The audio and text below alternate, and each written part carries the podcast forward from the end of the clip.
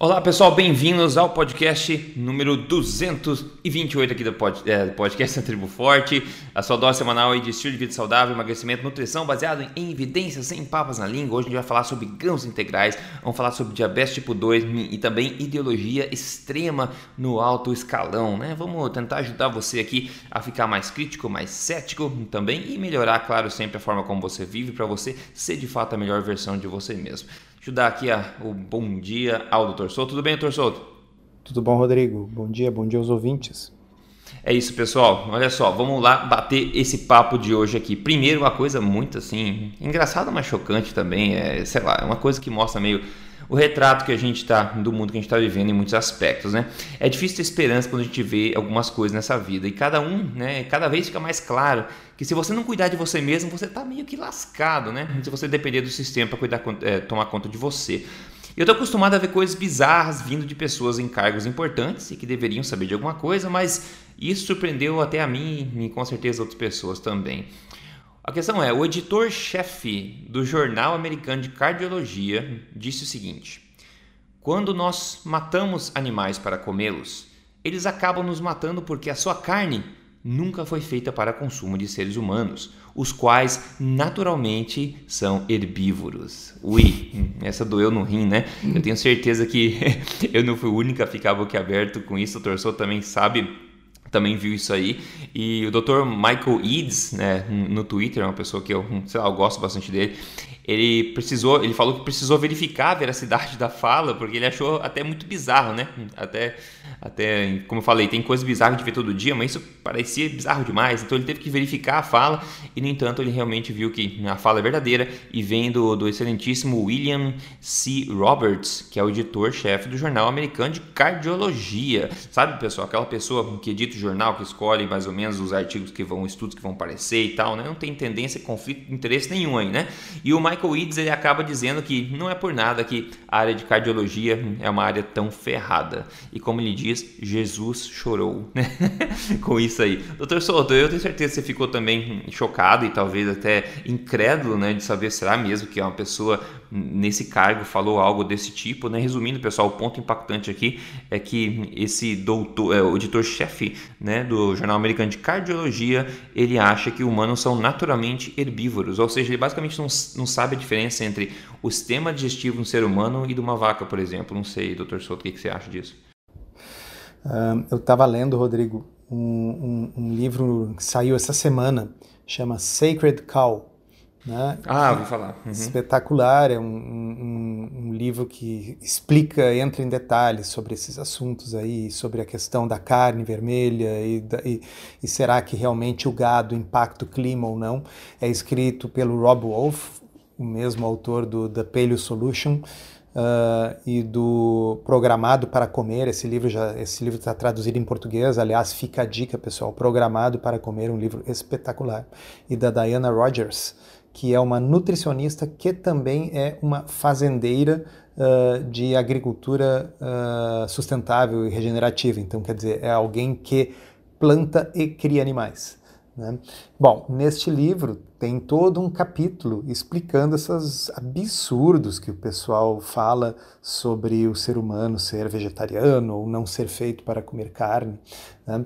E então uma das coisas que vale a pena sempre a gente salientar aqui é que qual é a grande característica dos animais herbívoros? É terem um intestino grosso muito grande, muito longo no qual existe toda uma colônia de bactérias que é capaz de fermentar as fibras insolúveis, como a celulose, né? De modo uhum. que esses animais eles não digerem diretamente a celulose, mas essas bactérias que eles têm no cólon são capazes de digerir a celulose para eles, e essas bactérias liberam então ácidos graxos de cadeia curta, ou seja, gorduras, e aminoácidos que são oriundos dessas folhas, e é disso que os herbívoros vivem. Já o intestino delgado dos herbívoros é relativamente curto, porque o intestino delgado serve apenas para absorver nutrientes de alta biodisponibilidade e alta densidade nutricional, o que é pouco disponível na dieta desses animais. Como é o trato digestivo do ser humano? Tem um intestino delgado muito mais longo do que todos os outros primatas, porque por milhões, uh, milhares de anos o ser humano vem consumindo alimentos nutricionalmente densos, né, como é o caso da carne. Uh, e já o cólon, o cólon nosso ele é praticamente residual se você comparar com o cólon dos outros primatas.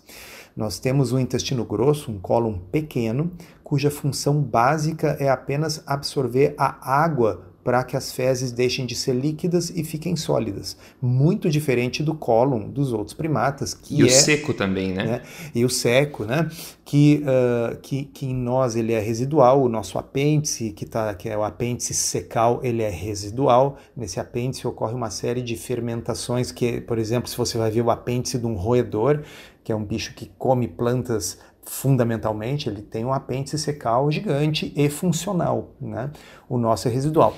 Prova disso que eu estou dizendo é, todo mundo que é médico e está me ouvindo aqui sabe, que se nós fizermos uma colectomia total, tirarmos completamente intestino grosso de um ser humano, esse ser humano vai continuar vivendo tranquilamente com a sua bolsa de colostomia e não terá deficiências nutricionais, porque o cólon ele serve no ser humano basicamente para absorver água. É um já, ótimo argumento. É. Já se você tirar o cólon de qualquer primata ou de qualquer herbívoro, ele morre. É impossível, é incompatível com a vida, porque aquele é o principal órgão digestivo do herbívoro. Já o contrário, se você tirar o intestino delgado de um ser humano, isso não é compatível com a vida. É. Tá? Então, uh, é, é, é muito bizarro né, que o sujeito que é o editor-chefe de um periódico científico tão importante na cardiologia tem uma visão uh, tão anticientífica, mas quando eu digo anticientífica, seria basicamente como o sujeito imaginar que, que o Sol gira ao redor da Terra, tá certo? Esse é o nível do anticientificismo da coisa. Mas é que essa é uma postura semi-religiosa, né? É, semi para ser bondoso, né? é. né? Sabe o que é mais engraçado? Eu entrei na página da Amazon.com agora para dar uma olhadinha nesse livro e por algum motivo a Amazon colocou o livro na categoria Vegetarian Diets. Colocou o livro na categoria Dietas Vegetarianas e o livro está em segundo na categoria de Dieta Vegetariana. E o livro fala sobre comer carne. Isso é a melhor parte disso tudo. que, que é, maravilha. Então, é, é aquela coisa, é, quando você, né, que está nos ouvindo, imagina que determinados estudos são publicados em um periódico desta magnitude, você pode imaginar que isso é uma coisa relativamente isenta, que são os méritos daqueles artigos científicos que vão determinar quem será publicado e quem não será dentro de uma meritocracia acadêmica. Pessoal, não é bem assim. Né? Quer dizer, quando o editor-chefe acredita piamente que o Sol gira ao redor da Terra, que a Terra é plana, né? que o ser humano é herbívoro, que são coisas que estão no mesmo nível. Essas três coisas que eu falei estão no mesmo nível. Né? O sujeito que acredita nesse tipo de coisa é o editor-chefe, como o Rodrigo disse. Se fica uma dúvida se determinado artigo vai ser aceito para publicação ou não naquela edição, esse cara tem a última palavra. Né? E, e, e nem sei mais o que dizer. É, não, tudo que você coloca por um filtro desse, você já imagina né, o que, que vai sair do outro lado. Então, só para o pessoal ficar esperto, que a gente pensa o seguinte: ah, não, se tem gente muito esperta pensando nisso. Não deve ser o caso sempre, pessoal. E esse é um bom exemplo aqui de pessoas em alto escalão que deveriam ser bem qualificados, com uma reputação bastante aí é, de grande valia, teoricamente. E a gente vê que as pessoas têm um erro assim tão grande, né? Que um conflito tão grande de ideologia aí que deveria, na minha opinião, prevenir ela de fazer o trabalho que ela faz. Mas o segundo ponto hoje aqui é basicamente levando em frente essa questão de conflito de interesse, ideologia, desse tipo de coisa. E na verdade, gente, se você escuta a gente aqui ao longo dos 200 e poucos episódios, você sabe que existe uma coisa que acontece periodicamente no mundo da nutrição que é, são publicações da escola pública de Harvard a respeito de carne, a respeito de vegetarianismo ou consumo de grãos integrais, etc. A gente vem falando, até fazendo, tirando meio sarro, entre aspas, disso aqui, porque é sempre a mesma base de dados e periodicamente eles estão postando isso. E como é Harvard, as pessoas, nossa, né, tem que ser verdade. Bom, você acabou de ver um exemplo de uma pessoa de alto escalão aqui que é completamente corrompida por sua ideologia. Então, é possível sim que pessoas de Harvard também estejam corrompidas. E na verdade, a gente não está avaliando as pessoas aqui, a gente está avaliando a evidência em si, ok? Então vamos focar na evidência. O que acontece? É, esse tipo de. É, é o tipo de, de, headline de estudo, na verdade, que costuma ser ecoado pela mídia, esse tipo de estudo que a gente vai falar agora, né? Porque ele fortalece as normas atuais, vigentes, né? E, e as ideias que já estão aí em, é, à, à tona, né? Que são aceitas aí no mundo hoje. E uma nova revisão, então, conduzida pela infame, infame né, Escola de Saúde Pública de Harvard, aí, é, no British Medical Journal, um jornal respeitado, agora no começo do mês, né, que massageia os mesmos bancos de dados de sempre de Harvard, na escola pública, e busca associação entre o consumo de grãos integrais e risco de diabetes tipo 2. De novo, pessoal, o pessoal da escola pública de Harvard de saúde, eles não gostam de carne vermelha, então estão sempre promovendo o oposto disso, tá? A gente já falou disso várias vezes aqui ao longo dos anos. A conclusão desse estudo é o seguinte: comer mais grãos integrais está associado a menor risco de diabetes tipo 2. Maravilha, palma palma, né?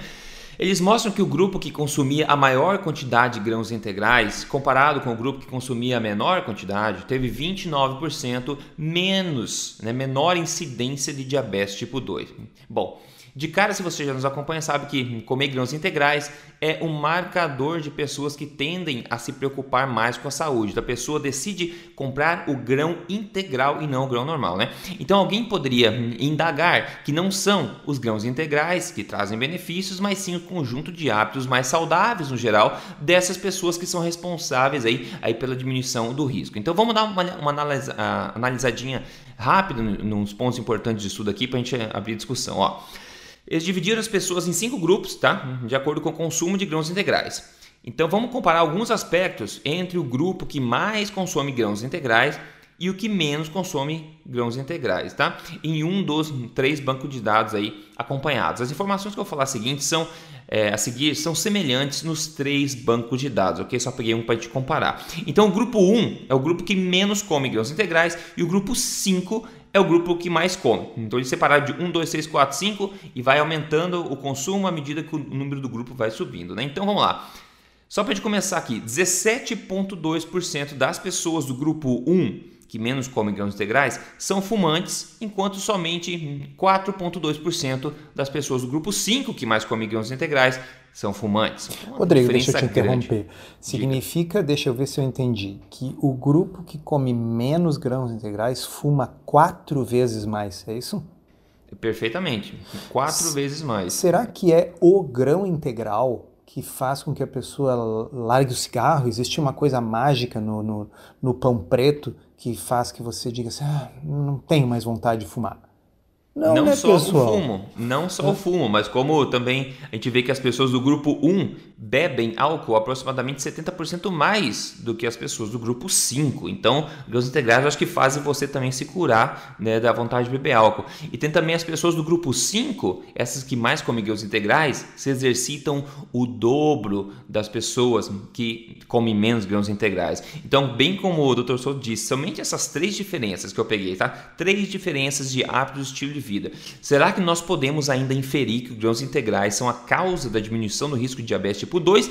Ou será que fumar bem menos, exercitar bem mais e tomar bem menos álcool pode ter um impacto positivo na redução de risco das pessoas desenvolver diabetes tipo 2, pessoal? E isso não está escrito na conclusão, lembre-se, ok? Mas este, esta é a verdade, isso que a evidência mostra. Doutor Souto mais um estudo naquele balaio da mesmice da escola pública de Harvard, que periodicamente massageia os mesmos bancos de dados e geralmente vem trazendo as mesmas conclusões que são facilmente contestadas somente com uma análise básica do conteúdo do estudo. Né? Olha, é, é, é lamentável né, que, que revistas de prestígio, que periódicos de prestígio deem guarida a esse tipo de artigo. Porque tá bem que lá nos anos 70, quando a ciência da epidemiologia nutricional ainda estava começando a evoluir, as pessoas acreditassem mais nisso.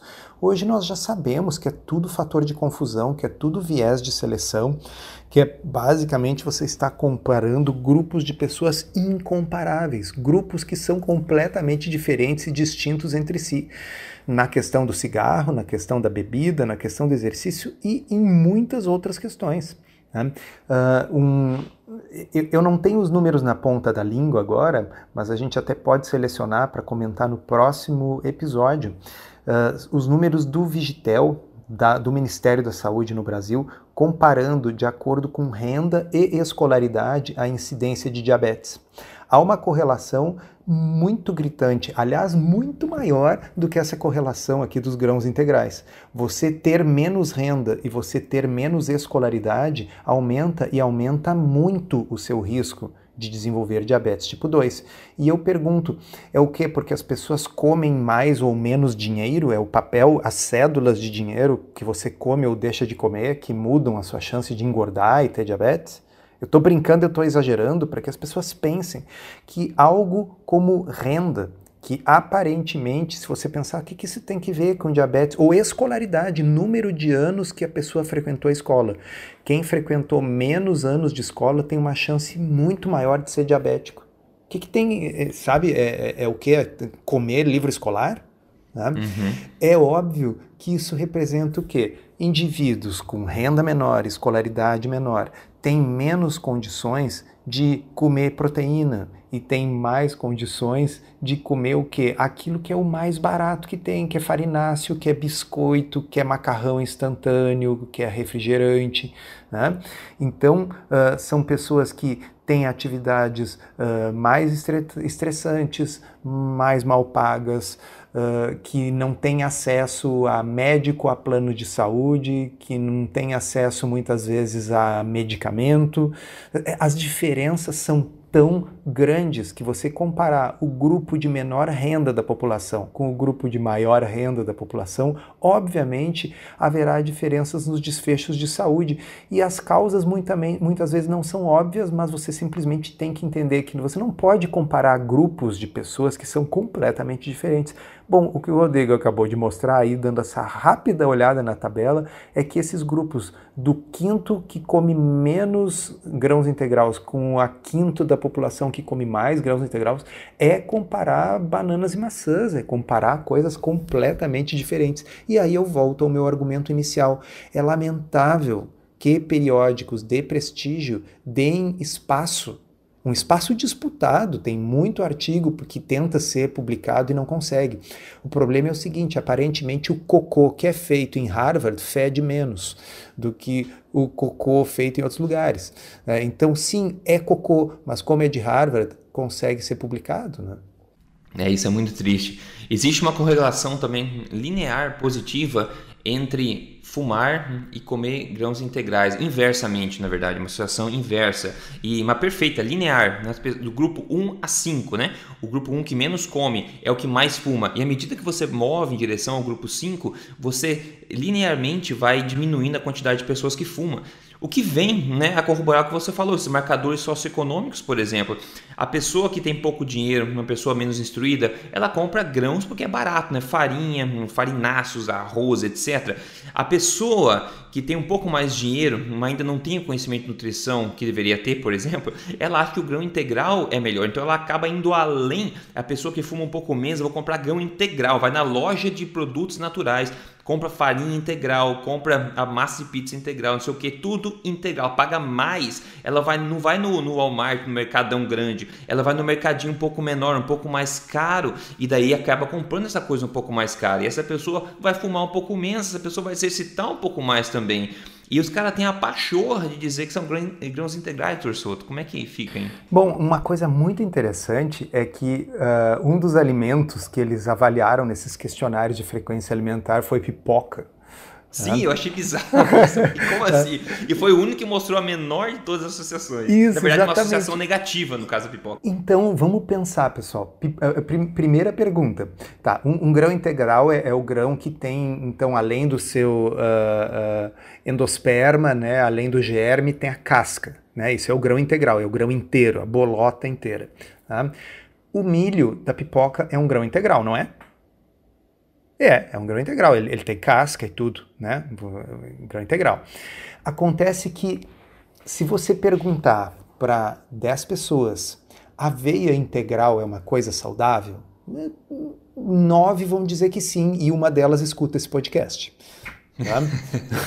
se você perguntar, pão integral 12 grãos é mais saudável do que o pão branco? Todo mundo vai responder que sim. Agora, se você perguntar pipoca, a maioria das pessoas não pensa em pipoca como assim, nossa, que coisa saudável, deixa eu comer mais pipoca, porque isso vai aumentar a minha saúde. As pessoas consideram pipoca como um lanche, né, e tal, então não existe a associação na cabeça das pessoas com pipoca. E foi por isso, pessoal, que a pipoca não foi associada com bons desfechos no estudo. A pipoca é tão grão integral quanto a aveia. Tá? A diferença é que as pessoas acreditam que a aveia vai fazer bem. Então, pessoas que comem aveia são as que são os escoteiros do grupo, são as que têm bons comportamentos em relação ao resto, tudo que a gente falou: álcool, cigarro, exercício, etc. Tá? Já as pessoas que comem pipoca. Uh, tanto faz, assim, a, a, pipoca não discrimina entre pessoas bem comportadas e pessoas mal comportadas no que diz respeito à saúde. Já a aveia discrimina entre esses dois grupos. Então, se, se nós fizéssemos uma grande campanha de mídia em mídia social e televisão por 20 anos, dizendo que brócolis faz mal e causa câncer, Daqui a 20 anos você faz um ensaio, um, um, estudo observacional, desculpa, e você vai descobrir que as pessoas que comem brócolis têm todos os piores desfechos e de fato têm mais câncer. Não porque brócolis cause câncer, mas só vai continuar comendo brócolis quem simplesmente não está nem aí para a saúde. Então, um estudo observacional, ele simplesmente reproduz os vieses e as crenças de uma época. Tá? É Perfeito. isso que as pessoas têm que entender. E, puxa vida, que o, o, o, o Zé da Silva na esquina não saiba isso também, tá mas os editores desses grandes periódicos deveriam saber. Só que aí a gente descobre que o editor desse grande periódico acredita que o ser humano é herbívoro. Né? Né? exatamente. Não tem muito para onde fugir, Rodrigo Polesso. Não, não tem, tem, muito para onde fugir. A não é ser... por isso que eu digo que se as pessoas ficarem esperando, elas vão morrer fritas em óleo vegetal. Então, uh, assim, eu, eu, eu, espero que a gente consiga, e acho que a gente está conseguindo, porque volta e meia eu converso com algum paciente em consulta que diz que, que eu escuto os podcasts e a pessoa diz assim: olha, eu agora eu já sei, eu vejo uma reportagem no jornal, na revista, eu vou ver se o estudo é observacional ou se é um ensaio Aí, clínico randomizado, se é epidemiologia. então eu tenho esperança que a gente esteja causando um impacto que seja no pequeno percentual da população que está aberto a pensar né? Mas uh, é, é, é, dramático que a gente tenha que falar pela hum, centésima vez nesse podcast que estudos observacionais de epidemiologia nutricional simplesmente comparam pessoas com hábitos mais saudáveis versus pessoas com hábitos menos saudáveis e concluem: uau, as pessoas com hábitos mais saudáveis uh, têm resultados melhores. Tá?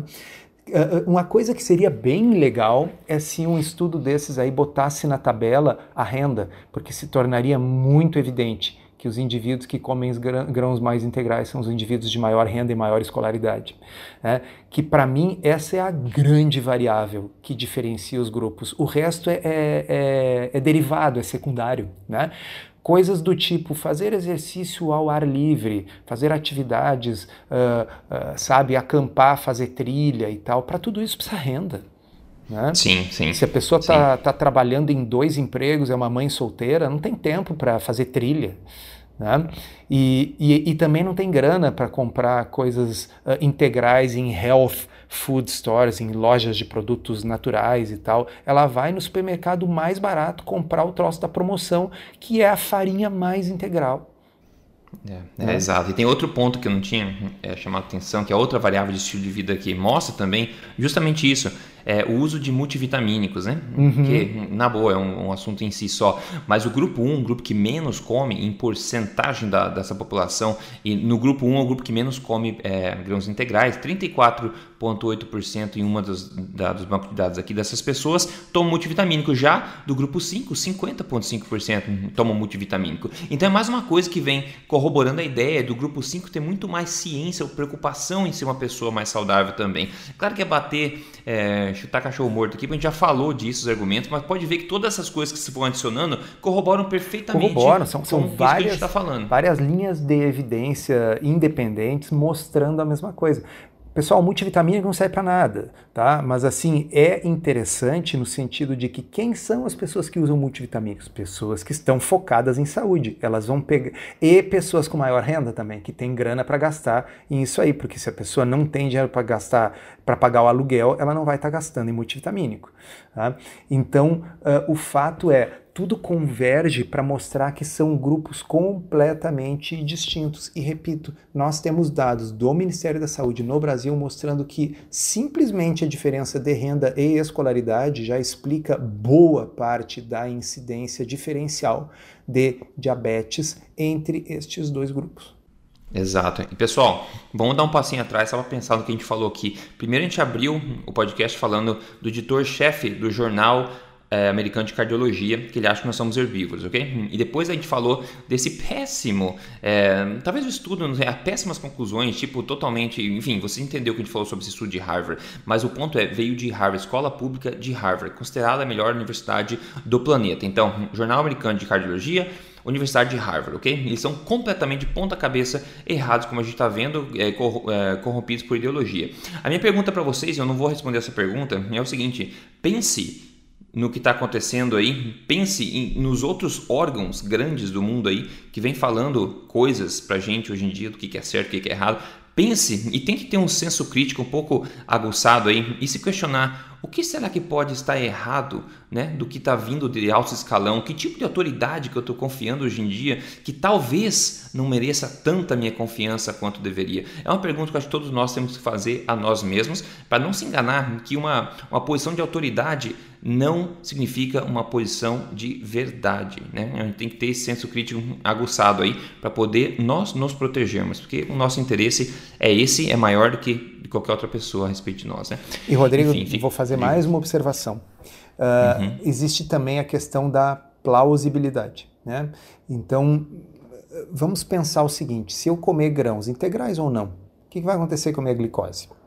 Vai aumentar para caramba? E se alguém tem dúvida disso, vá na farmácia, compre um glucosímetro, é baratinho, aquele troço de picar o dedinho e medir a glicose. Meça a glicose, coma um, duas fatias de pão integral e meça uh, 30 minutos e uma hora depois. Não, não precisa acreditar em nós. Tá?